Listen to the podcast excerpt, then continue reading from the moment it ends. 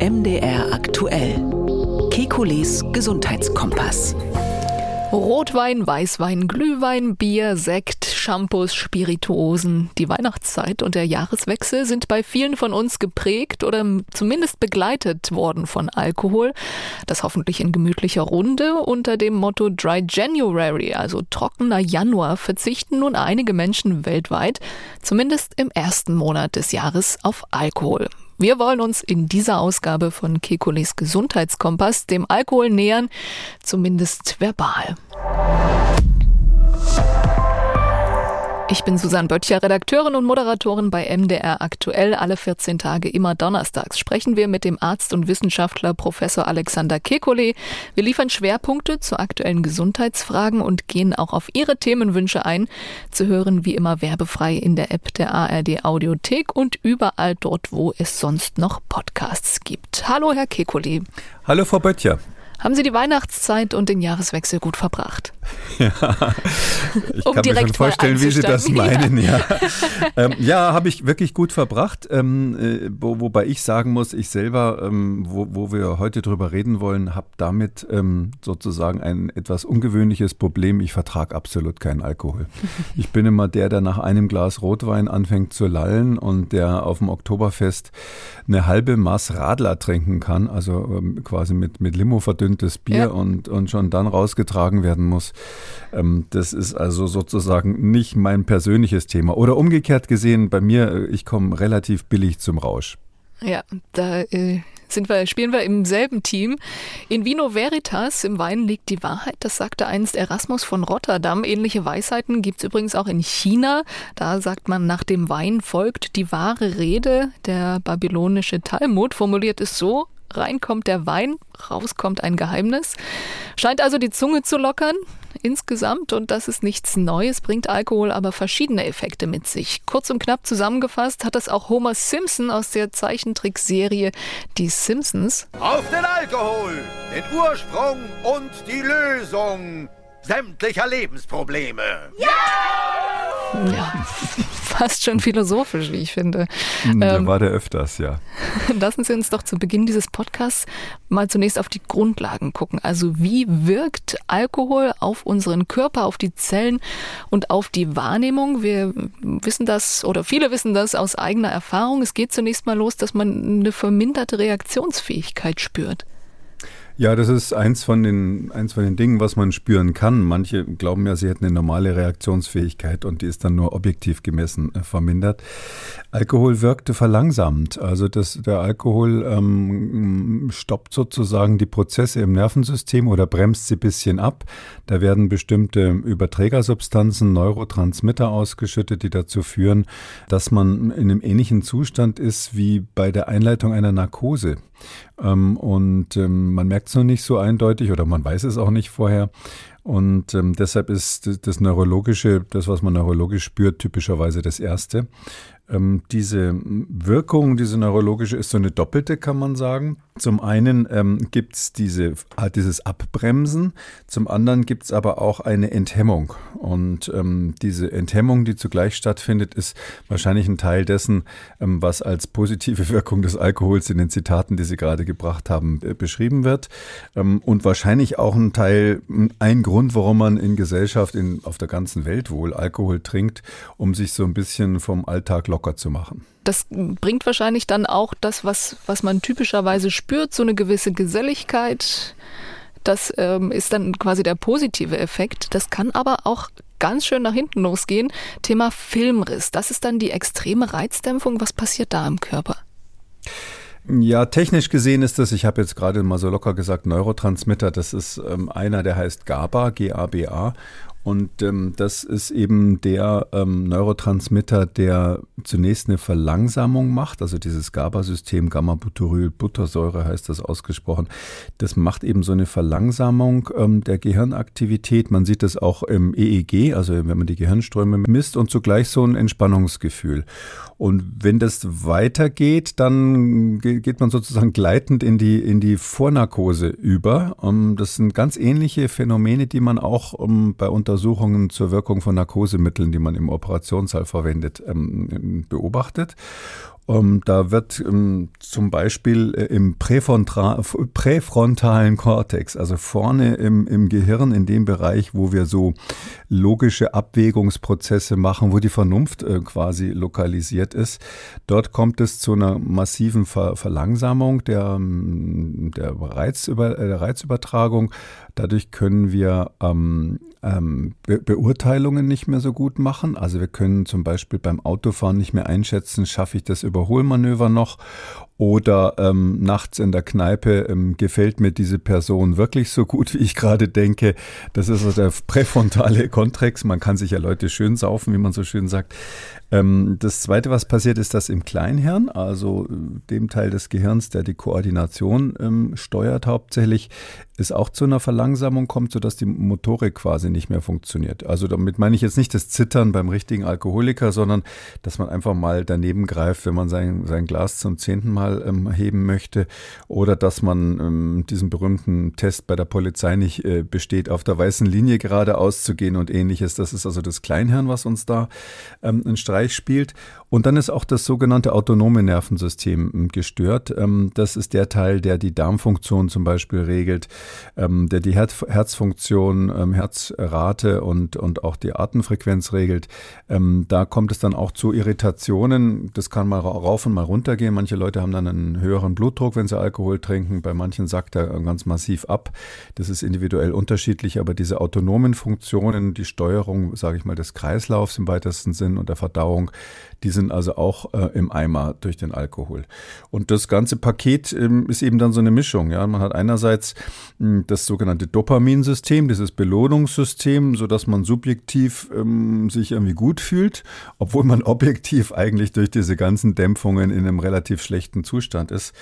Und ich meine, man sieht es fast ähm, so ein bisschen, wenn man so jetzt nüchtern ist und einen Betrunkenen anschaut, hm, dann fühlt er sich gut, aber sieht schlecht aus. Das sind so die privaten Erfahrungen.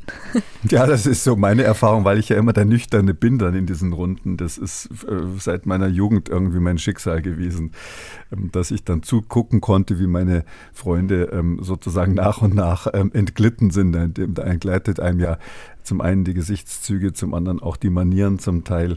Und das ist sozusagen das, was scheinbar gewünscht wird beim Alkohol. Kann ich nicht anders sagen. Also ich habe immer so den Eindruck, dass man ohne diesen sozialen Lösungsvermittler ähm, möglicherweise weniger Beziehungen hätte, weniger Kinder. wahrscheinlich bis hin zu Kindern, ja, wollte ich jetzt gerade nicht so offen sagen, aber es geht in die Richtung. Übrigens, da gibt es ein ähm, interessantes Phänomen, ärztlich interessant.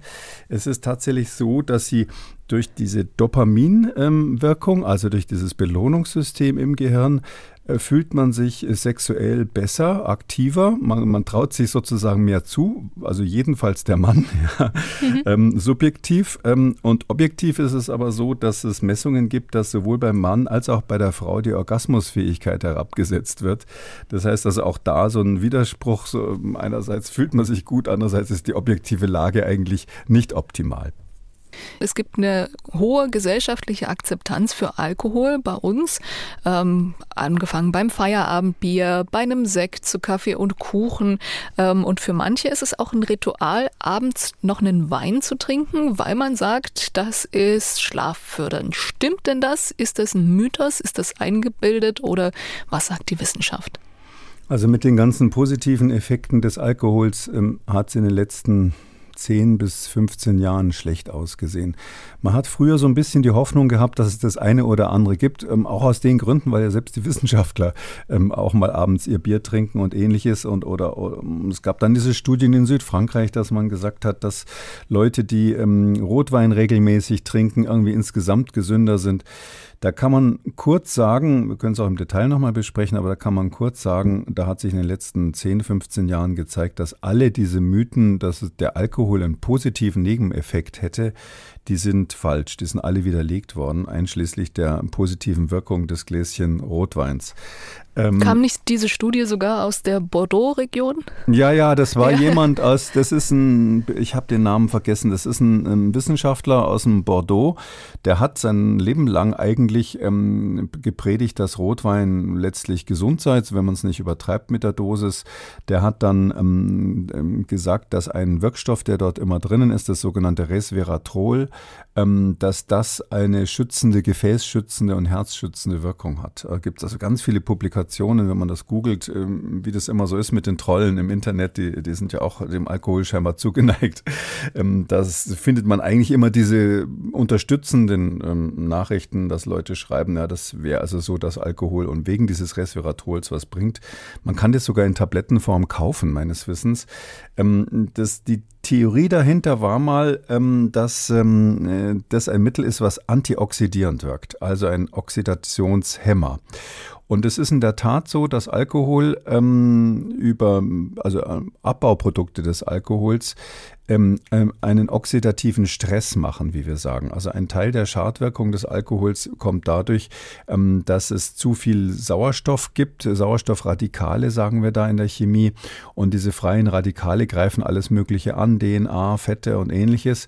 Und, ähm, und Antioxidantien wie dieses Resveratrol, was im Rotwein drinnen ist, die können das ein bisschen ab, abfedern.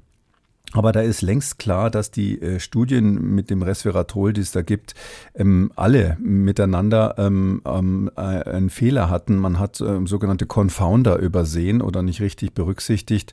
Der wichtigste Confounder ist, dass Leute in Südfrankreich oder in Italien oder in Spanien, die Rotwein trinken und da auf dem Land leben und ähm, gutes Herz haben, erstaunlicherweise und auch ganz gute Blutfette. Also zum Beispiel das HDL-Blutfett, äh, also das ist so ein Blutfett, was eher schützt vor vor, Herzinfarkten und ähnlichem ist bei, bei Alkoholtrinkern dort eher etwas höher. Ähm, da hat diese ganzen Studien haben den äh, Fehler gemacht, dass diese Menschen auch anders leben.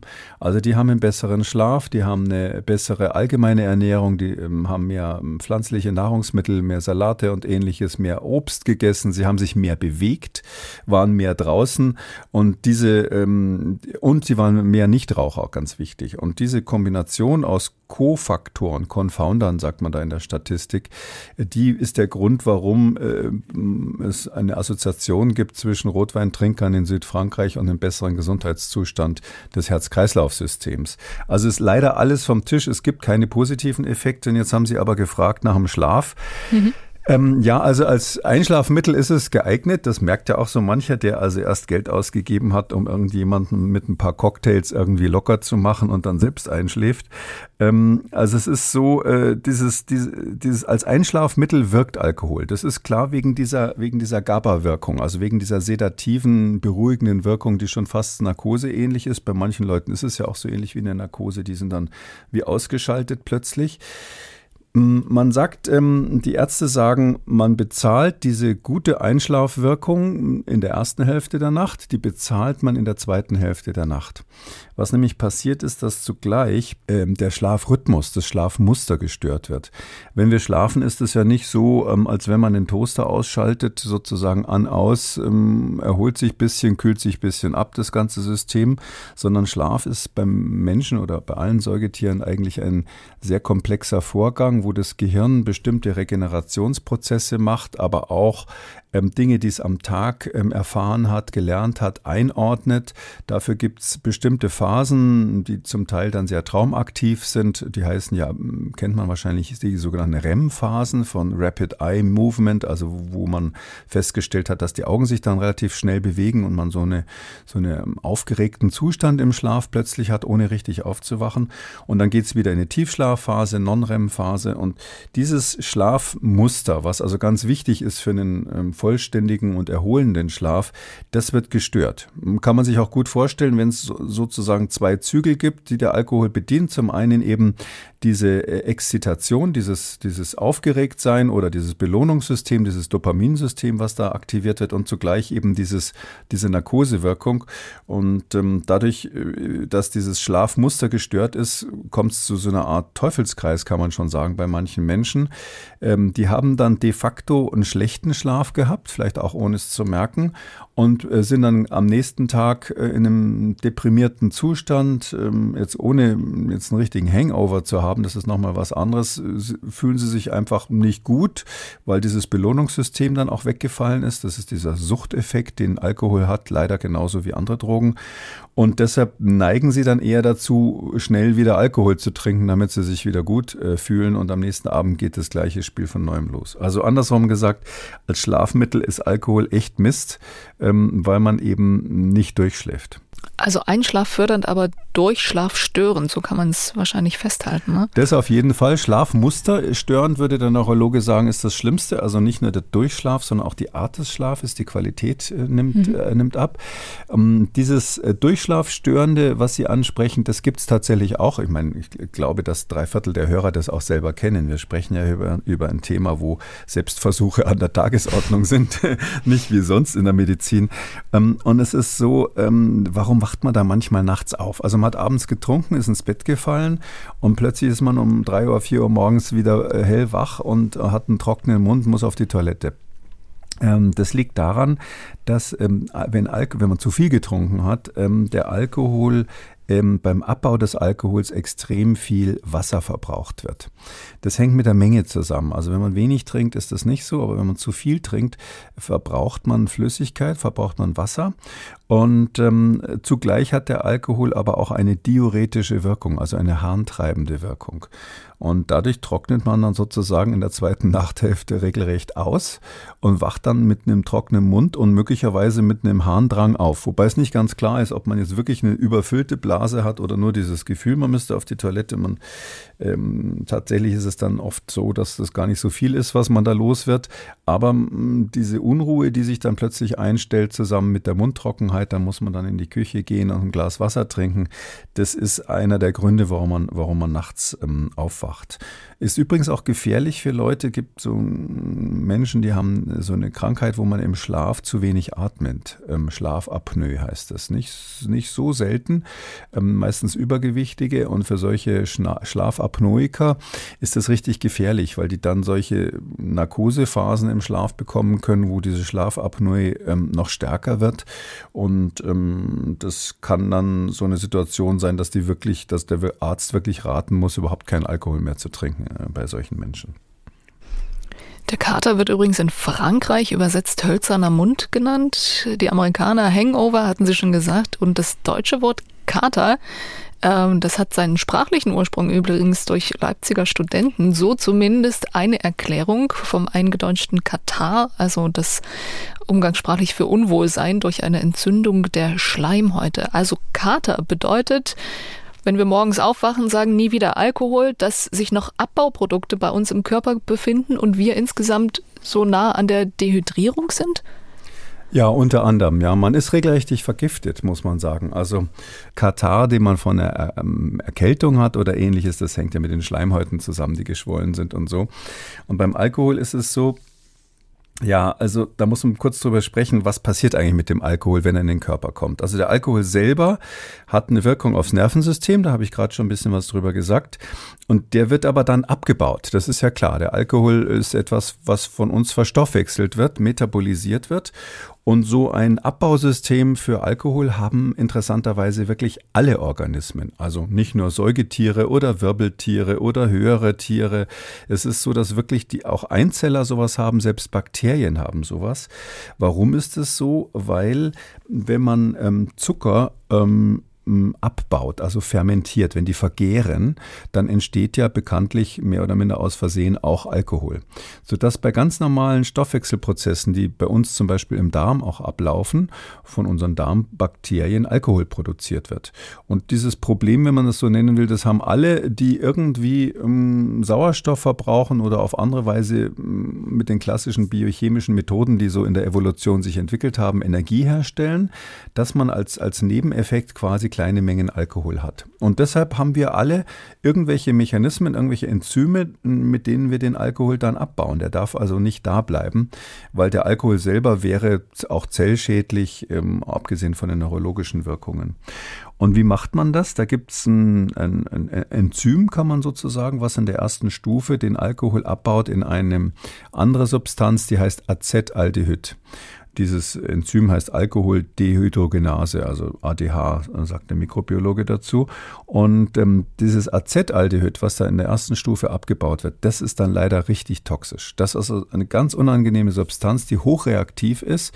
Die steht sozusagen im Chemielabor im Giftschrank Und ähm, die hat man kurzzeitig dann im Körper. Das ist eine instabile Substanz, die koppelt sich chemisch sofort an DNA, also an unsere Erbinformation, an irgendwelche Lipide, an irgendwelche Fette und macht in kürzester Zeit die Zelle tot. Also es ist ein Zellgift, kann man richtig sagen.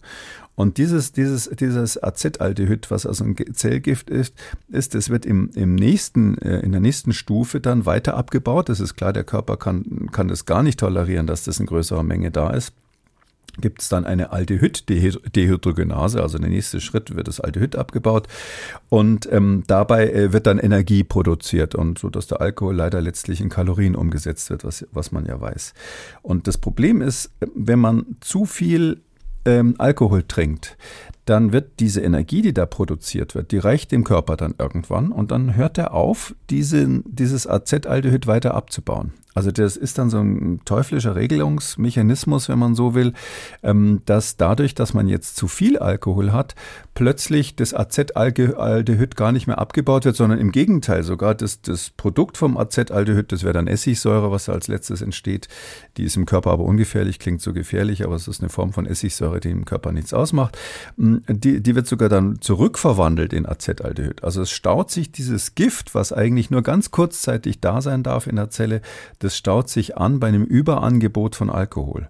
Und deshalb ist es ein Riesenunterschied, ob ich die normale Wirkung habe, die, die quasi mit, wo jeder Einzeller mit zu kämpfen hat, dass man so kleine Mengen Alkohol irgendwie mal entweder selber produziert hat oder äh, mehr oder minder absichtlich getrunken hat, oder ob man eine Überdosis hat, die dieses Abbausystem eben überlastet, weil dann dieses Acetaldehyd zu viel wird und ganz, ganz üble Wirkungen entfaltet. Und eine dieser üblen Wirkungen, die das entfaltet, ist eben der Kater, den wir am nächsten Tag spüren. Das ist hauptsächlich ein Effekt von Acetaldehyd, aber natürlich auch ein Effekt von, von Wasserverlust und Elektrolytverlust, also Salze, die man über Nacht dann verloren hat. Und dass in Deutschland ganz schön viel getrunken wird, das kann man auch in der Apotheke merken, nämlich wenn man Elotrans aus medizinischen Gründen kaufen möchte und dieses Trendmittel oder Trend geht dazu, bei jungen, jüngeren Leuten Elotrans mit dem Alkoholtrinken zu kombinieren, um eben diesen Kater zu vermeiden. Funktioniert das? Und ist das möglicherweise auch gefährlich für den Körper im Umgang mit Alkohol und im Finden eines, naja, einer gewissen Grenze? Also wir sind ja im Podcast immer ehrlich, ja. Also oder ich versuche immer ehrlich natürlich. zu sein. Na, ja, sonst kann man auch politisch sein, ja. Also wenn Sie, wenn Sie nur zwei Sätze haben, müssen in der Tagesschau ganz schnell was erklären, hm. dann versuchen Sie natürlich in einem Satz so, einen, so was Plakatives zu sagen, was dann ähm, einfach mal grundsätzlich falsch ist, weil es verkürzt ist. Mhm. Ähm, aber hier haben wir ja Zeit, ein bisschen zu erläutern erläutern. Und ja, die eine Nachricht ist, es ist tatsächlich wirksam. Also es ist total plausibel, Elotrans oder ein ähnliches Präparat, das ist ja nur eins von vielen, zu nehmen vor dem Einschlafen. Also morgens bringt es nicht mehr so viel, da kann man dann auch saure Gurken essen oder ähnliches. Aber vor dem Einschlafen ist das Wichtigste eigentlich, wenn man wenn man es nun übertrieben hat, also eigentlich gebe ich ungern solche Tipps, aber wenn man es übertrieben hat, dann ist es das Wichtigste, viel Wasser zu trinken. Wenn man jetzt nicht irgendein Nierenproblem hat oder ähnliches, ähnliches muss man die Elektrolyte, also die Salze, eigentlich gar nicht ersetzen. Das ist eine andere Situation als beim Sport, wo sie durch das Schwitzen wahnsinnig viel Elektrolyte verlieren. Dieser Elektrolytverlust beim Alkoholtrinken ist auch da, aber äh, nicht vergleichbar mit der Situation zum Beispiel, wenn sie viel Sport machen, wo sie die wirklich dann, dann wieder auffüllen müssen. Das heißt, es würde eigentlich reichen, viel Wasser zu trinken. Ist auch äh, zum Beispiel in Russland gang, gang und gäbe, wenn sie da Wodka trinken, was die durchaus ähm, in, in, der, in ähnlicher Dosis machen, wie das Vorurteil sozusagen vermuten lässt, dann trinken die immer viel Wasser dazu. Also ein kleines Glas Wodka, ein großes Glas Wasser dazu oder ein großes Glas Wodka und ein Eimer Wasser, je nachdem, in welcher Kategorie sie da gerade spielen. Und das, das viele Wasser, das braucht man ähm, aus folgendem Grund. Ähm, das ist so, wenn, wenn das Acetaldehyd gebildet wird, in diesem ersten Schritt quasi, wenn man so will, da wird Wasser verbraucht. Das ist also ein wasserverbrauchender chemischer Prozess.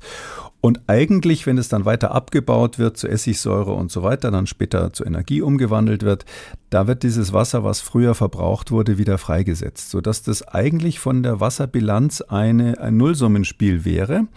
Aber wenn Sie zu viel getrunken haben, dann habe ich ja gerade erklärt, dann ist es so, dass diese Acetaldehydstufe sozusagen auf der Stufe wird es blockiert, sodass die zweite Stufe, wo das Wasser wieder freigesetzt wird, nicht stattfindet oder nur verzögert stattfindet, sodass Sie bei einer, äh, wenn Sie, wenn Sie morgens einen trockenen Mund haben, ja, also diese, diese Gueule du Bois, ja, wie Sie gesagt haben, diese, Sie haben es freundlich mit Mundtrockenheit übersetzt, la Gueule heißt eigentlich die Klappe oder die Fresse im Französischen.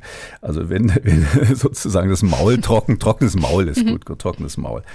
Ähm, also wenn Sie ein trockenes Maul haben morgens, dann ähm, und in den Spiegel schauen und nicht feststellen, dass sie im Pferd sind, dann ist es so, dass man tatsächlich zu viel getrunken hat. Das ist kein Zeichen dafür, dass man irgendwie getrunken hat, sondern dann war es definitiv zu viel, weil sie ihr subjektives, ihr, ihr individuelles Abbausystem schon überfordert haben.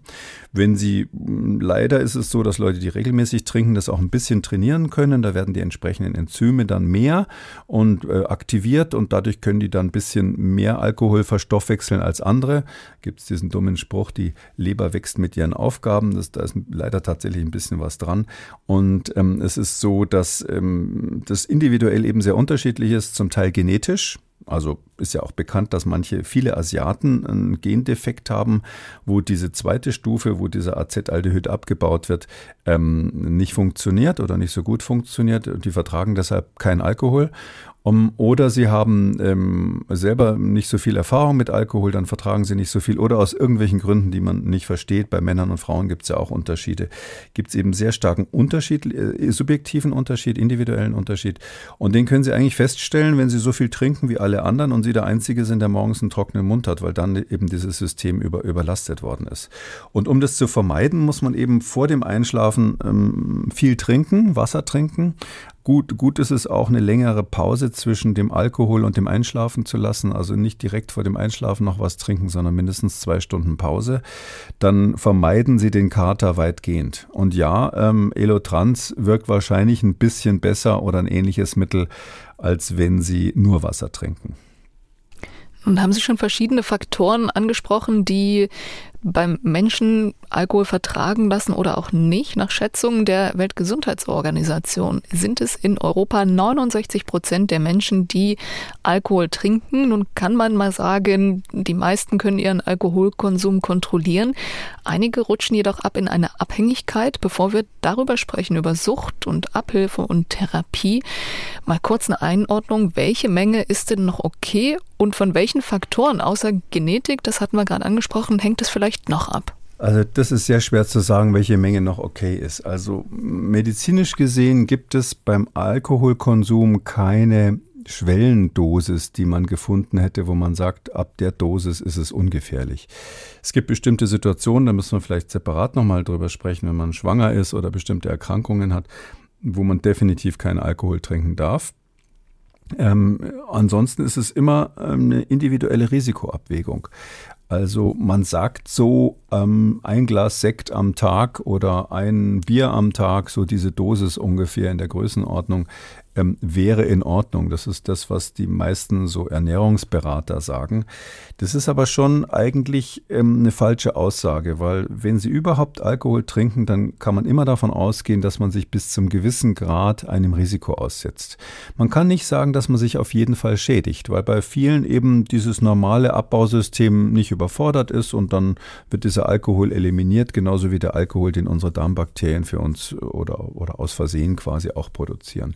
Ähm, man geht, hat aber immer ein Risiko, weil sie kennen natürlich nicht perfekt ihr gesamtes ähm, genetisches Arsenal. Sie wissen nicht genau, wie gut die Leber ist. Sie wissen nicht, in welchem Zustand das Ganze ist oder wie empfindlich die Nervenzellen sind. Das ist individuell auch unterschiedlich, so dass man sagt, man geht ein Restrisiko, ein kleines Risiko ein, wenn man Alkohol trinkt, auch wenn es nur sozusagen ein Drink im weitesten Sinn pro Tag ist. Ähm, man muss sich was anderes überlegen. Man kann nicht sagen, welche Dosis ist sozusagen ungefährlich aus medizinischer Sicht, sondern ich finde, man darf ja ruhig auch sagen, dass Wohlfühlen im Leben und soziale Kontakte haben und mit den Freunden irgendwie äh, nette Dinge zu erleben oder mit der Familie, das sind ja auch Werte, die einen auch gesund machen. Ja, also es gibt ja sowas wie soziale Gesundheit. Und das muss man, glaube ich, gegenrechnen, dass man überlegt, ist es mir das wert? Ähm, wenn ich dann mal so ein Glas Wein trinke, weil ich irgendwie einen Genuss dabei habe oder eben aus sozialen Gründen das mache, ähm, dann riskiere ich zwar ein bisschen was, aber dieses Risiko ähm, steht, dem steht sozusagen auch was Positives gegenüber. Und wenn man es genau nimmt, machen wir das ja ständig und dauernd. Ja, wenn wir aus dem Haus gehen bei kaltem Wetter, wo vielleicht Glatteis ist, dann riskieren wir ja letztlich auch hinzufallen und uns das Bein zu brechen oder sonst was. Alles, was man macht im Leben, ist mit einem gewissen Sterberisiko sogar ja, behaftet. Vor allem zu Hause bleiben. zu Hause bleiben, selbst, selbst morgens im Bett bleiben, ist möglicherweise ja. nicht risikofrei. Ja, also daher ähm, ist es so, man muss sich eher die Frage stellen, was steht dem gegenüber für mich persönlich? Und ähm, wenn man dann zu dem Ergebnis kommt, ähm, also äh, ein Bier am Tag ähm, ist sowas, das äh, brauche ich für mein allgemeines Wohlgefühl und der Arzt sagt, meine Leberwerte sind super und ich habe keine Schlafstörungen oder sonstigen äh, sexuellen Störungen oder sonst was, was schon in dieser Dosis übrigens auftreten kann ähm, und keine anderen Hinweise darauf, dass das irgendwie zu viel für mich individuell persönlich ist, ähm, dann kann man das machen. Ja, dann ist es ein Risiko, was man bewusst eingeht, obwohl der Arzt immer sagen muss, du hast ein Risiko, deine Gesundheit damit zu schädigen, insbesondere eben Leberschäden hervorzurufen, aber auch andere ähm, Risiken. Also bei höheren Alkoholdosen ist ja auch, ähm, was viele gar nicht so wissen, dann Risiko für Krebserkrankungen erhöht. Also ähm, Larynxkrebs, also in der, in der, in der, in der äh, im Kehlkopf ähm, oder Speiseröhrenkrebs, äh, Leber, Brustkrebs sogar bei Frauen ist ist, assoziiert. Nicht ganz klar ist, ob Pankreas und Prostata äh, mit Alkoholkonsum, ähm, ob da die Krebserkrankungen assoziiert sind oder nicht. Da gibt es fragliche Befunde. Aber es ist relativ klar, dass durch diesen, zumindest wenn man zu viel trinkt, auch das Krebsrisiko steigt. Und das Hauptproblem natürlich immer diese Fettleber, das sollte man, wenn man überhaupt Alkohol trinkt, gelegentlich mal untersuchen lassen. Man kann die Frühstadien der Fettleber, der alkoholischen Fettleber ganz gut feststellen, mit dem Ultraschall zum Beispiel. Und wenn man merkt, man hat da schon so einen Hin Hinweis in die Richtung, dann muss man eben leider auf, auf absolute Abstinenz gehen, weil man äh, schlechte Karten gezogen hat beim, bei der Tombola, wo die Gene vergeben werden. Nun hatten wir eingangs erwähnt, dass dieser trockene Januar ein ziemlicher Trend ist, kann ja natürlich auch so ein äh, gesellschaftlicher Zusammenhalt sein, in einer kleinen Gruppe zu sagen, nee, in diesem Januar trinken wir gemeinsam keinen Alkohol. Was bringt das denn, so ein wochenweiser Verzicht? Kann man das irgendwie messen oder ist es nur für jeden individuell vielleicht ein gutes Gefühl? Ähm, das hat eher mit dem Suchtverhalten zu tun. Wenn man jetzt einen Monat lang nichts trinkt, das haben, glaube ich, die Amerikaner erfunden mit dem Dry January. Ähm, das ist irgendwie so typisch, dass man jetzt einen Monat da wieder ähm, neuen Vorsatz hat. Erinnert mich ein bisschen an die Fastenzeit, ja. ja wo, wobei ja. man sagen muss. Die folgt ja dann direkt im Februar, ne? Ja, die äh, kommt dann. Und da ist es ja, glaube ich, so, dass zum Beispiel in Bayern gibt es diese Legende, dass das Starkbier ja erfunden wurde, nur, das ist auch Starkbierzeit, diese Fastenzeit, dass das nur erfunden wurde, weil die Mönche ähm, ja kein Brot essen durften in der Fastenzeit. Und darum haben sie das Brot dann in irgendwelche Bottiche geschmissen und vergehren lassen und dann war es eben flüssiges Brot und trinken durfte man ja.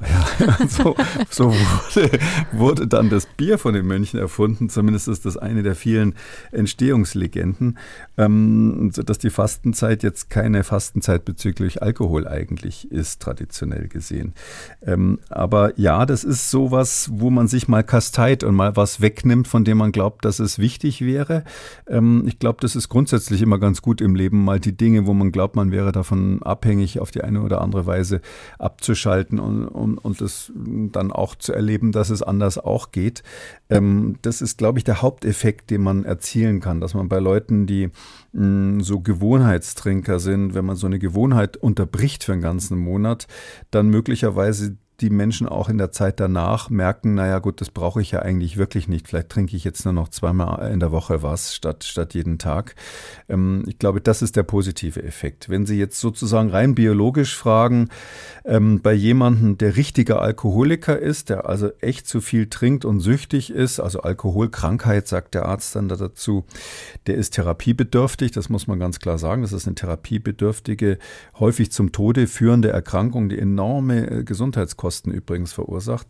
Ähm, für so jemanden bringt es nichts. Die schaffen es auch nicht, einen Monat lang einfach mal so trocken zu bleiben. Das ist für die, so, so ein kalter Entzug ist, ist, ist, ist, ist die falsche Methode. Die müssen das mit äh, therapeutischer Begleitung machen. Ähm, und für jemanden, der sonst wenig trinkt, da kommt es halt drauf an, wenn sie sowieso in dem Bereich sind, wo sie sich wenig schädigen, dann ist jetzt ein Monat trocken ähm, bleiben nicht so, dass, dass sie damit riesige Regenerationsprozesse in Gang setzen.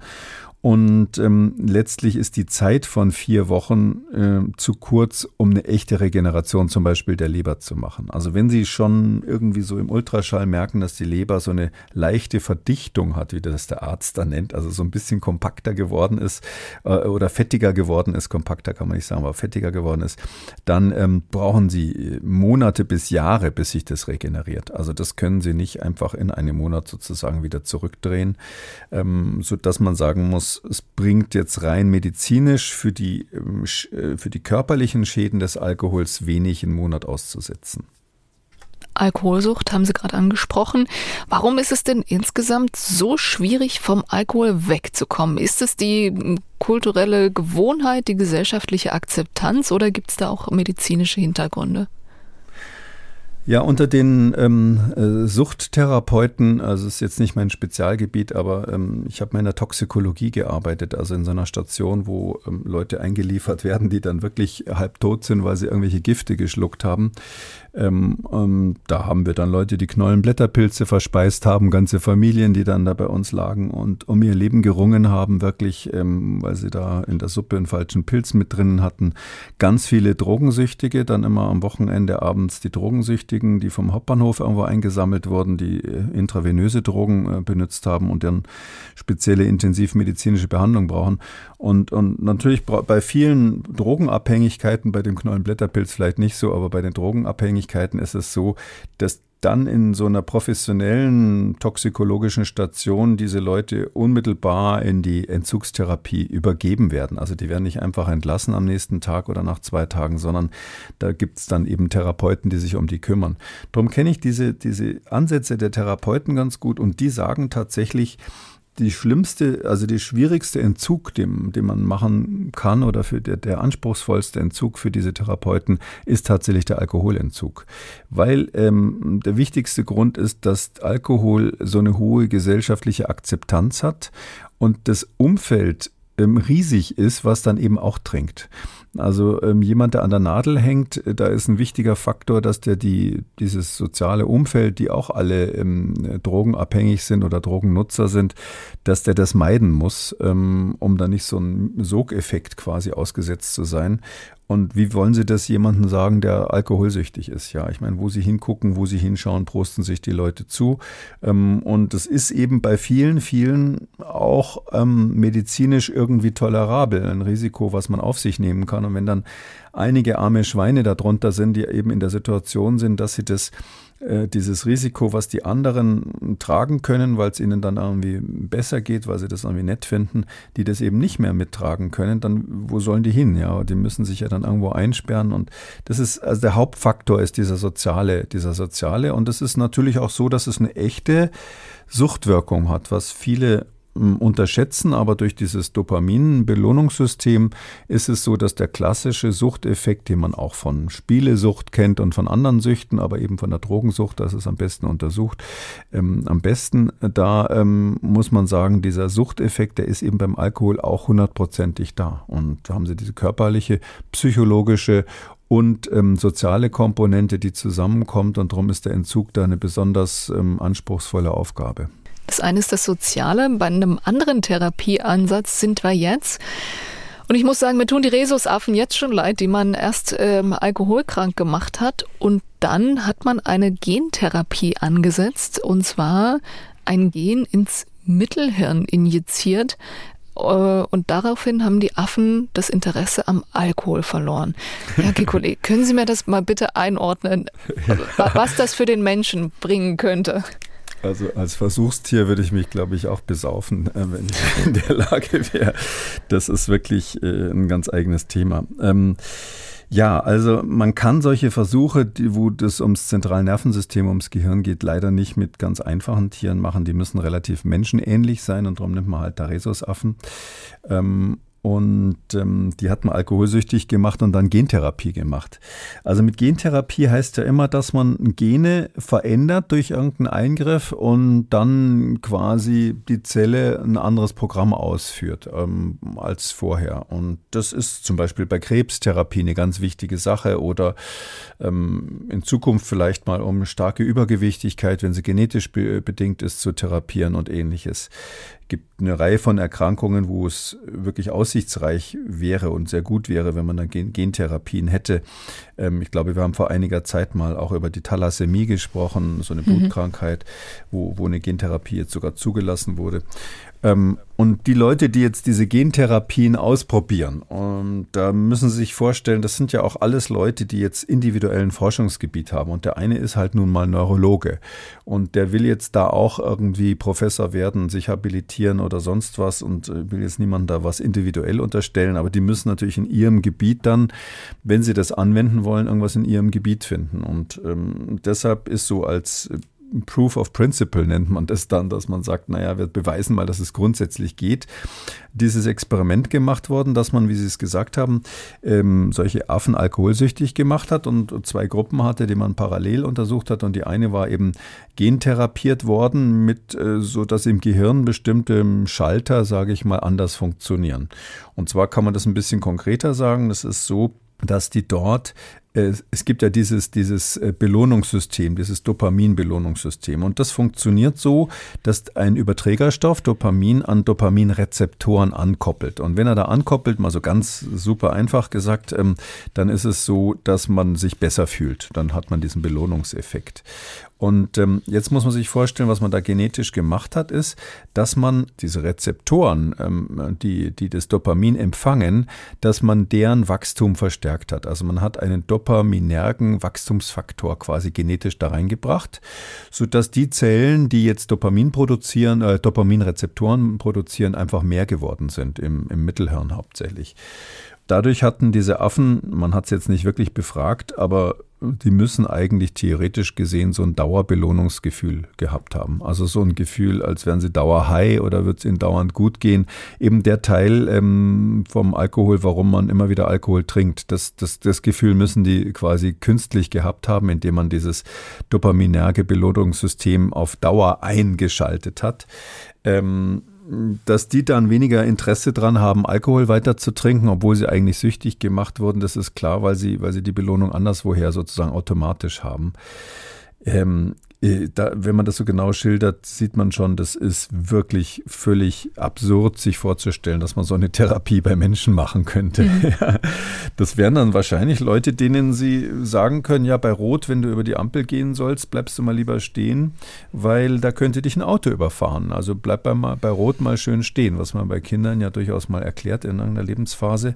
Und die würden dann freundlich lächeln und sagen, ist mir doch egal, mir geht's blendend, ich gehe jetzt bei Rot weiter.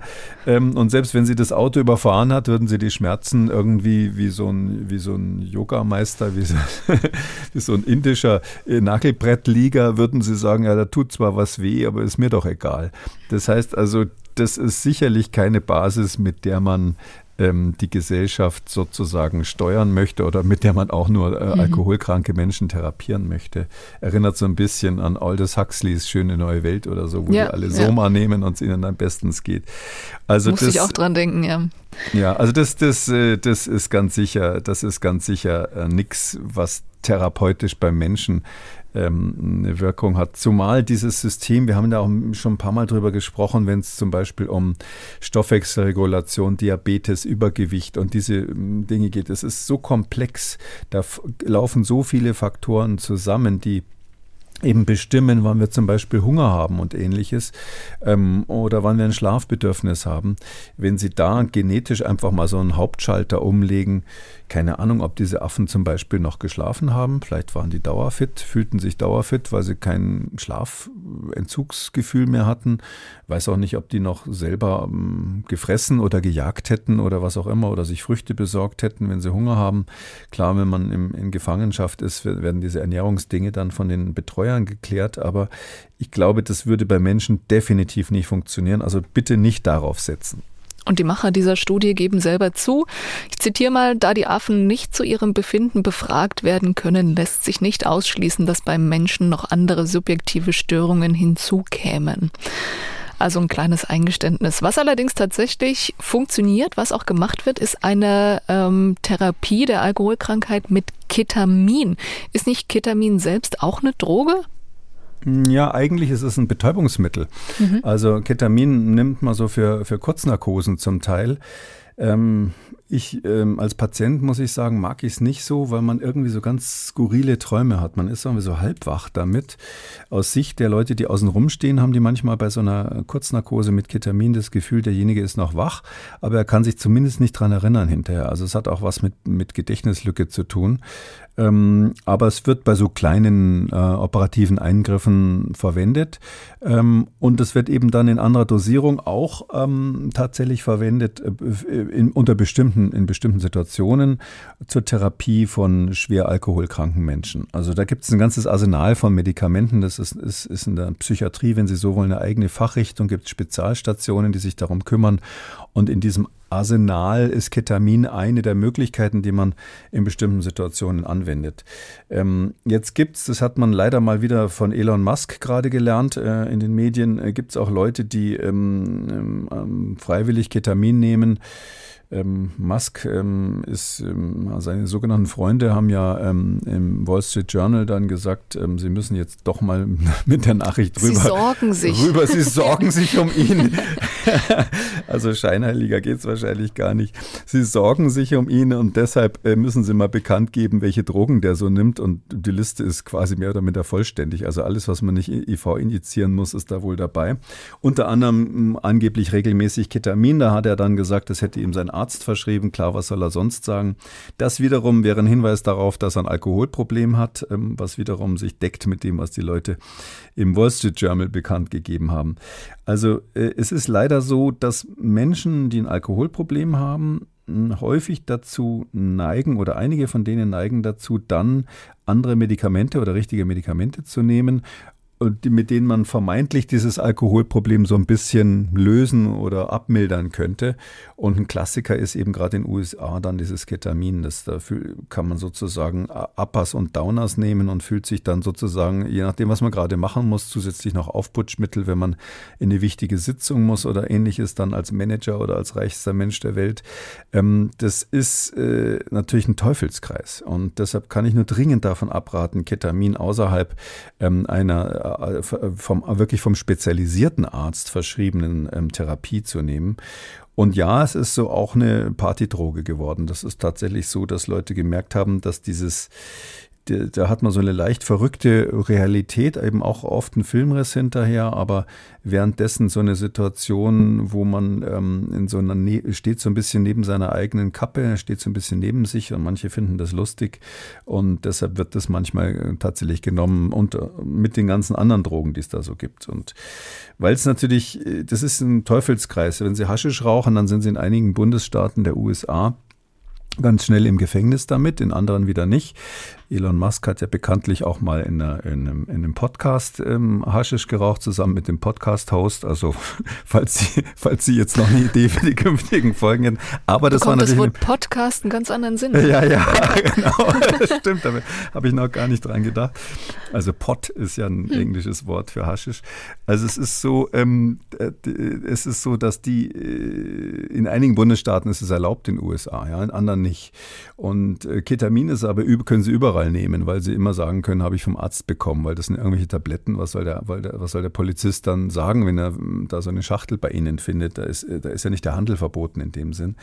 So dass es wohl auch deshalb eine relativ beliebte Droge geworden ist, weil sie nicht sofort als Droge identifizierbar ist ähm, gefährliche Entwicklung. Und wie gesagt, man darf nicht auf die Idee kommen, sich selber zu therapieren.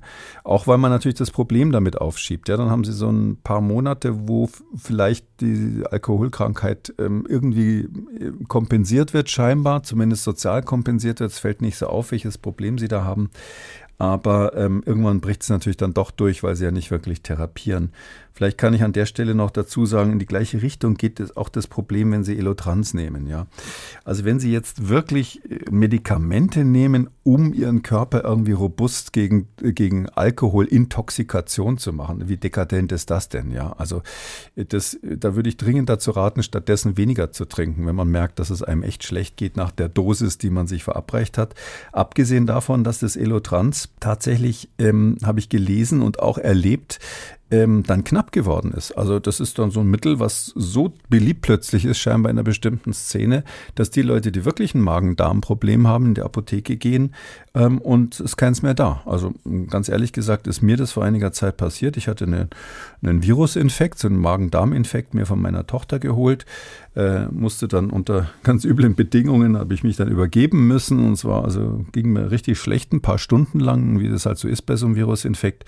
Und ähm, dann äh, bin ich also in die Apotheke geeilt und äh, als ich Elotrans bestellt habe, guckte der mich an und, und, fragte, ob ich nicht wüsste, dass das ausverkauft ist. Und ich dachte, das wäre sowas ähnliches wie das Problem mit den Fiebersäften bei Kindern und den Antibiotika, die zum Teil ja nicht mhm. da sind. Aber nein, das ist ja ein ganz anderes Problem, dass das zeitweise ausverkauft ist, weil, weil die Party-People das gebunkert haben. Und ähm, da muss ich sagen, das geht irgendwie gar nicht. Also da sollte man dann lieber Alternativrezepte, zum Beispiel ähm, äh, Wasser trinken, stilles Wasser und ein paar Salzstangen dazu essen. Funktioniert genauso gut. Das können Sie nicht machen, wenn Sie einen schweren Magen-Darm-Infekt haben, weil das spucken Sie gleich wieder aus, die Salzstangen. Aber das können Sie natürlich machen abends vorm Schlafengehen, wenn Sie Wasser trinken, weil Sie befürchten, dass Sie einen Kater bekommen. Da ist das ein äh, Mittel, Mittel, was genauso gut wirkt und ähm, wo sie dann nicht anderen Leuten sozusagen die Medikamente wegkaufen. Ein Aspekt in diesem Podcast zum Thema Alkohol ist Alkohol in der Schwangerschaft. Und tatsächlich dachte ich in der Vorbereitung, ach, vielleicht muss man da gar nicht mehr drauf hinweisen. Dann habe ich aber Zahlen gesehen, dass jährlich in Deutschland 10.000 Kinder zur Welt kommen, die schwerste körperliche Behinderungen haben. Das sind noch nicht mal die Langzeitfolgen, ähm, sondern direkt bei der Geburt schon ähm, aufgrund von Alkohol in der Schwangerschaft. Deshalb hier nochmal der dringliche Hinweis, wirklich, da liegt die Grenze da kann man auch keine Risikoabwägung machen, da liegt die Grenze bei null, oder Herr Kikoli? Ja, das ist so. Also ich finde, man kann aus einem ganz einfachen Grund keine Risikoabwägung machen. Wenn Sie für sich selber sagen, mir geht es dann besser und ich nehme es in Kauf, vielleicht eine Fettleber zu kriegen und dann kann ich ja immer noch aufhören zu trinken oder so ähnlich, dann ist das eine erwachsene Entscheidung, wo, wo ein Arzt immer sagen würde, nee, tu es nicht, aber die Menschen sind halt so. Aber die Grenze ist aus, an meiner Stelle, wo, an meiner Meinung nach an der Stelle, wo Sie ähm, für einen anderen entscheiden, der noch gar nicht geboren wurde. Und das geht ja gar nicht, dass sie sozusagen dessen Risiko erhöhen. Und da muss man einfach Folgendes erklären. Ich habe vorhin so ein bisschen gesagt, ähm, wie gefährlich dieser Acetaldehyd ist, der da gebildet wird. Und das, der Abbau des Acetaldehyds, dieses Enzym, was man dafür wiederum braucht, dass das bekanntlich bei Asiaten manchmal nicht funktioniert. Und deshalb geht es ihnen manchmal besonders schlecht. Die haben ja diese Flush-Attacks, wie man das auch nennt.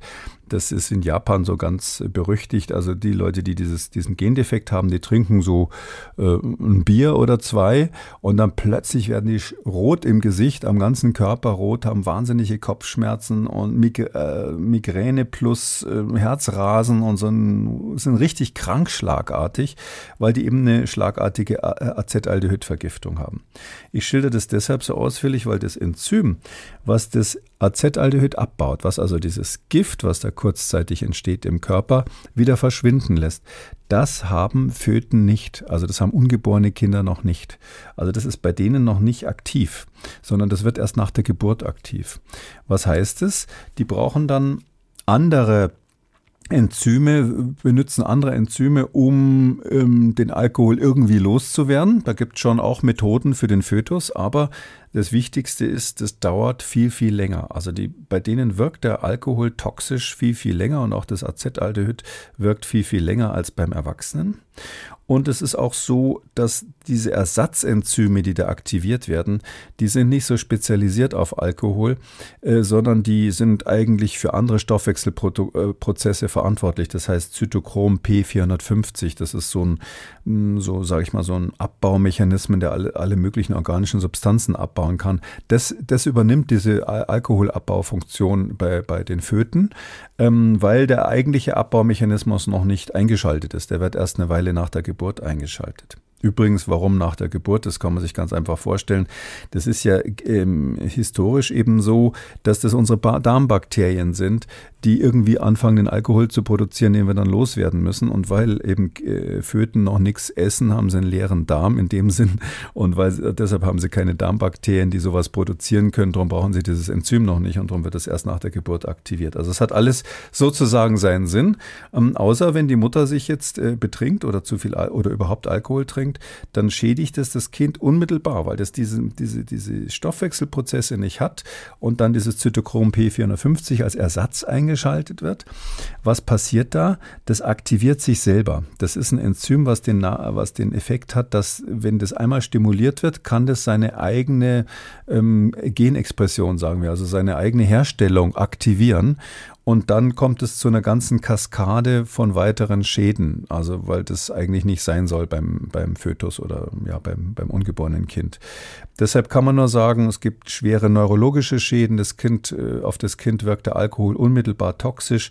Das Acetaldehyd wird nicht abgebaut und dieses ganze Paket insgesamt, da kann ich nur sagen, das, das muss man definitiv vermeiden. Und die eine Studie, die Sie angesprochen haben, die fand ich jetzt ganz interessant, weil man weiß schon länger, also es ist schon länger klar, dass ähm, äh, zum Beispiel, wenn die, wenn die Mütter während der Schwangerschaft viel Alkohol trinken, also in größerer Menge Alkoholiker sozusagen sind, alkoholkrank sind und, und durchgehend trinken, dass dann die Kinder häufig äh, Schäden haben, also niedrigeren Intelligenzquotienten haben, häufiger ADHS, also dieses Aufmerksamkeits, ähm, ähm, äh, Hyperaktivitätssyndrom, also Aufmerksamkeitsdefizit, Hyperaktivitätssyndrom, so heißt es eigentlich, und ähnliche Erkrankungen, also auch chronische Probleme haben. Ähm, das ist bekannt, wenn die Mutter viel getrunken hat. Und jetzt gibt es eben gerade ganz aktuell, das ist Anfang Januar rausgekommen von der Columbia University, eine, eine, eine, in New York ist die Universität, da ist eine Studie rausgekommen, die ist wirklich deshalb erschreckend, weil die haben mal geguckt, was ist mit Frauen, die ganz wenig getrunken haben. Und äh, das kann man natürlich dann nicht mehr festmachen, indem man ähm, jetzt den Intelligenzquotient in der Schule oder sowas ähm, prüft. Das ist, da, da ist es zu, das ist zu grob, ja, weil das sind die Schwankungen zu groß sowieso, als dass man dann Unterschied zwischen wenig Trinkerinnen in der Schwangerschaft und Nicht-Trinkerinnen finden würde. Aber was die gemacht haben, ist, dass die EEGs gemacht haben, also solche Hirnstromableitungen, wo man sieht, äh, wie die Hirnaktivität bei den Kindern ist. Und da weiß man, dass bestimmte EEG-Muster, also wir nennen das verstärkte Alpha-Wellen, was auch immer das ist, oder Hypersynchronität der Alpha-Wellen im, im EEG, das ist ein bestimmtes leicht pathologisches oder atypisches Muster. Wir wissen, dass das bei äh, Kindern von Alkoholikern, Al Alkoholikermüttern ähm, häufiger ist. Und die haben tatsächlich festgestellt, dass selbst wenn die Mutter im ersten Trimester aufhört zu trinken, also der klassische Fall, Sie ist eigentlich jemand, der immer gern Gläschen trinkt, weiß nicht, dass sie schwanger ist. Irgendwann geht sie zum Arzt, der stellt fest, ist schwanger, sie ist schwanger und dann hört sie auf zu trinken. Auch deshalb, weil natürlich Frauen ja viel empfindlicher auf Alkohol dann in dieser Situation sind, Morgenübelkeit und so weiter. Das hat ja auch seinen biologischen Sinn, dass da die Empfindlichkeit gegenüber tox toxischen Substanzen aller Art äh, heraufgesetzt wird äh, bei, den, bei den Schwangeren. Dann hören sie auf zu trinken. Die hießen in dieser Studie Early Quitters, also die, die früh in der Schwangerschaft, im ersten Trimester, in den ersten ähm, drei Monaten schon aufgehört haben zu trinken. Auch bei denen ist messbar bei den Kindern dann hinterher, und zwar bis zum elften Lebensjahr haben die das verfolgt, eine äh, häufigere ähm, Störung im Sinne dieser Alpha-Wellen-Hyperaktivität im EEG zu sehen, von der man weiß, dass sie eben assoziiert ist mit Alkoholschäden. Das heißt, dieses Resultat sagt, dass selbst bei Müttern, die wenig trinken und früh in der Schwangerschaft aufhören, ähm, äh, man merkt, dass die, die Kinder statistisch gesehen einen kleinen Schaden bekommen. Also weg, wirklich die Hände weg vom Alkohol, sobald man irgendwie auch nur die Möglichkeit hat, schwanger zu werden. Das heißt also nicht warten, bis das erste Trimester durch ist, sondern sobald irgendwas mit der Regel nicht stimmt und man sich überlegt, äh, könnte sein, dass sie schwanger geworden sind, als erstes mal die Finger weg vom Alkohol. Kann nie schaden. Also Finger weg vom Alkohol. Ach so, ja, das, da bin ich nicht ganz so streng, wie gesagt. Also muss man individuell ab, abwägen. Aber bei denen, bei denen, die also bei schwangeren Frauen ist es einfach, ähm, ist es einfach ein Unding, ähm, wenn die weiter trinken. Das, das muss man sich einfach klar machen. Und das ist vielleicht auch ein Grund, wenn man so von der Lebensplanung und von der Risikoabwägung her ausgeht das ist ja ähm, für Frauen im gebärfähigen Alter, wie man so schön sagt, ein wichtiger Grund, nicht zu viel zu trinken, weil sie müssen, wenn sie irgendwie noch einen Kinderwunsch haben, dann müssen sie eben auf den Moment gefasst sein, wo sie das von einem Tag auf den nächsten komplett stoppen müssen. Und wenn dieser Tag kommt und Sie jetzt schon so ein bisschen so ein kleines Suchtverhalten haben, dann wird es natürlich hart. Alkohol begleitet uns aber nicht nur in Getränken, sondern auch in Putzmitteln und auch in Medikamenten. Herr Kekulé, warum kann es denn hier hilfreich sein, dass Alkohol zum Beispiel im Hustensaft drin ist? So, ich dachte, Sie fragen jetzt, warum das im Putzmittel ist. Vielleicht kann man auch sagen, dass das, was im Scheiben äh, jetzt im Winter im Frostschutzmittel ist, das soll man nicht trinken. Das ist, da ist Methanol manchmal mit Was drin. Riecht macht, so gut. Macht, macht blind, ja, ja. Ich finde, es riecht fies nach Zitrone. Also für mich ist das manchmal ein Grund, auf der Autobahn nicht die Scheibenwischanlage anzumachen, weil es danach so gemein riecht. Äh, meins Ja, riecht irgendwie nach Mandel, so Echt? Ah, Amaretto. dann, ah ja, Mhm. okay, dann habe ich, Ich gebe Ihnen mal einen Marke. Aber Vorsicht, wenn Sie jetzt, wenn Sie Amaretto sagen, das ähm, war früher tatsächlich mal so. Es gab ja so Skandale, wo Leute dann solche Sachen getrunken haben und ähm, ganz üble Erkrankungen bekommen haben. Inzwischen ist der Alkohol, der echte Alkohol, so billig geworden, dass man das nicht mehr machen muss. Ähm, also in Medikamenten ist das als Lösungsvermittler dran. Das es hat also äh, typischerweise, es gibt ja Substanzen, die sind fettlöslich, Substanzen, die sind wasserlöslich. In der Grundlagen der Chemie lernt man das so hydrophob, hydrophil und so. Und ähm, man muss halt häufiger mal Medikamente ähm, auflösen, die sich eigentlich in Wasser schlecht lösen. Und da gibt man ein bisschen Alkohol dazu, dann löst sich das besser. Das ist der ganz einfache Grund, weil Alkohol eben eine organische Substanz ist, die sozusagen diese Fetterlöslichkeit erhöhen kann.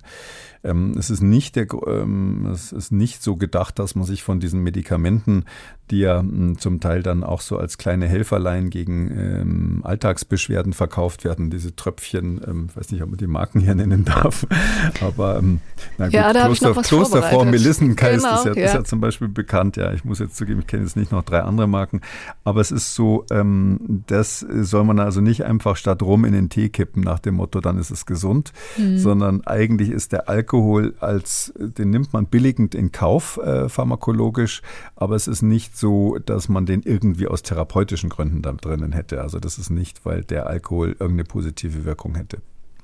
Sagt Ihnen Frauengold was? Äh, mir nur ganz indirekt aus, aus meiner düsteren Jugend meine ich, Ja. dass ich das schon mal gehört habe. Das, ähm, ach, ich spiele es mal vor. Das ist ungefähr aus den 50ern, 60ern, das Frauenbild in Westdeutschland und äh, wir hören mal rein. Du könntest heute genauso lebensfroh sein wie damals. Das ist Frauengold. So wirkt Frauengold. Frauengold sichert dir Jugendfrische und Vitalität und schafft dir neuen Lebensmut. Frauengold gibt neue Kraft und Lebensfreude. Durch eine Kur mit Frauengold wirst du glücklich gemacht und wirst glücklich machen. Und jetzt raten Sie, woraus Frauengold besteht. es ist im Prinzip Schnaps. Ja. Es ist Schnaps tatsächlich, Ja, ja. also das hätte ich tatsächlich. jetzt nicht gewusst und die Werbung ist ja super. Also das ist Gold wert, dass die öffentlich-rechtlichen Sender solche Archive haben. Ähm, Ja, bei YouTube kann man sich's auch angucken. bei YouTube, gibt, ach so. Ja, ja, Ah, gibt verschiedene Formen auch der Werbung. Also das Aha. nochmal hier der Also etwas super. heitere Abschluss des heutigen Themas. Vor allem, und du wirst glücklich machen. Das finde ich eigentlich das Beste. Der letzte Satz ist das Ja. Beste. Weil, äh, ist ziemlich klar, wer damit gemeint ist und welche, welche Rolle die Frau hier spiel, spielen Ganz soll. genau. Ja. ja, also das ist natürlich zum Glück eine äh, der Dinge, die, die eigentlich gestrig sind. Das wissen wir, das wissen wir uns. Es gibt, wenn ich das so politisch sagen darf, gibt viele mh, Dinge, wo man, sage ich mal, aus politischer Korrektheit auch ein bisschen übertreibt. Ähm, aber an der Stelle, dass man jetzt Frauen irgendwie quasi in so eine Position bringt, dass sie irgendwie happy werden müssen, um ihren Haushalt wieder zu machen und den Mann glücklich zu machen und dann auch noch Alkohol dafür verwendet Als Kur, ja. als Kur. Also das ist natürlich zum Glück absolut gestern oder vorgestern. Ich glaube, das, das denkt keiner mehr ernsthaft. Andererseits gibt es natürlich viele Menschen, ähm, ähm, wir haben jetzt über Alkohol zum einen gesprochen, aber es gibt ja auch Medikamentenabhängigkeit. Und da ist es schon so ein bisschen so, dass Menschen Alkohol trinken oder Medikamente nehmen, bestimmte ähm, Tranquilizer und ähnliches, Beruhigungsmittel und ähnliches, bis hin zu richtigen Psychopharmaka weil sie funktionieren wollen im Alltag. Nicht nur die Hausfrau, die also in dem alten Bild wahrscheinlich ständig mit dem Hoover-Staubsauger unterwegs ist, ähm, sondern auch Manager, ähm, Managerinnen, Menschen, die einen stressigen Job haben, abends runterkommen wollen. Und ich glaube, da ist so ein Moment, wo man überlegen muss, äh, ist es wirklich sinnvoll, Alkohol sozusagen zur Therapie, in Anführungszeichen, seiner, seiner geschundenen Nerven einzusetzen? So die Ärztin, die abends völlig fertig äh, nach Hause kommt und dann einen äh, Stammball trinken muss, um irgendwie runterzukommen. Ähm, um, damit man wieder arbeitsfähig ist. Also da glaube ich, gilt diese Risiko-Nutzen-Abwägung eigentlich nicht mehr, sondern da muss man im Grunde genommen sagen, sowas lasse ich mit mir nicht machen, da muss ich an der Ursache im Grunde genommen arbeiten und, und überlegen, wo die Stressfaktoren sind, die ich da wegtrinken will. Und ähm, so ähnlich wie es eigentlich diese Werbung gerade suggeriert hat, dass man den, den Alltagsstress sozusagen ersaufen soll in Frauengold. Ja, vielleicht liegt die Ursache fürs Unglück dann woanders. Ganz sicher. Das ist, das ist ja typisch. Das ist eigentlich, das ist ja klar. Die, die Suchttherapie ähm, muss immer auch überlegen, wo die schädigenden Faktoren sind, die, äh, die eigentlich durch diese, wo eigentlich diese Sucht nur so eine Art scheinbare Ausflucht ähm, ist. Also das ist immer sehr komplex und wer richtig süchtig ist, der braucht spezielle ärztliche Hilfe. Das kann ich nicht oft genug sagen. Damit sind wir am Ende dieser Ausgabe von Kekules Gesundheitskompass. Vielen Dank, Professor Alexander Kekulé. Gerne, bis dann, Frau Böttcher. Nächste Woche gibt es schon die nächste Ausgabe. Wir sind etwas terminlich geballt in dieses Jahr gestartet, dann wieder mit Jan Kröger. Wenn Sie ein Thema haben, über das Sie gern mehr erfahren möchten oder eine Frage, dann schreiben Sie uns eine E-Mail an gesundheitskompass.mdraktuell.de. Kekules Gesundheitskompass gibt es als ausführlichen Podcast in der App der ARD Audiothek und überall sonst, wo es Podcasts gibt. Und wer das ein oder andere Thema noch einmal vertiefen möchte, alle wichtigen Links zur Sendung und die heutige Folge zum Nachlesen finden Sie unter Audio und Radio auf mdr.de. Und wenn Ihnen dieser Podcast gefällt, dann empfehlen Sie uns gern weiter. An dieser Stelle empfehle ich Ihnen noch diesen hier. Und zwar geht es um True Crime. Die Kollegen von Die Spur der Täter rekonstruieren in ihrem Podcast spannende Kriminalfälle und sie haben aktuell ihre 100. Folge online gebracht. In der neuen Ausgabe geht es um einen besonderen Mordfall aus Leipzig. Wir hören mal rein. Die Gegenstände, die aus dem Wasser geborgen wurden, die mussten ins Verhältnis zur Tat gesetzt werden. Und das ist natürlich ein Riesenpuzzlespiel. Am Anfang war ja alles unklar. Wir wussten nicht, um welche Person es sich handelt, was überhaupt passiert ist, äh, wie lange sich die Leichenteile im Wasser befanden. Eine in Gänze fremde Person, die eine andere Person umbringt und dann zerteilt und die Leichenteile unter Umständen entsorgt, das war fast ausgeschlossen. Ein 23-jähriger Mann wird von einem vermeintlichen Freund ermordet und zerstückelt. Die Spur der Täter, die Folge zum Leipziger Stückelmord, die können Sie ebenfalls in der ARD Audiothek hören und überall sonst, wo es Podcasts gibt. MDR aktuell. Kekules Gesundheitskompass.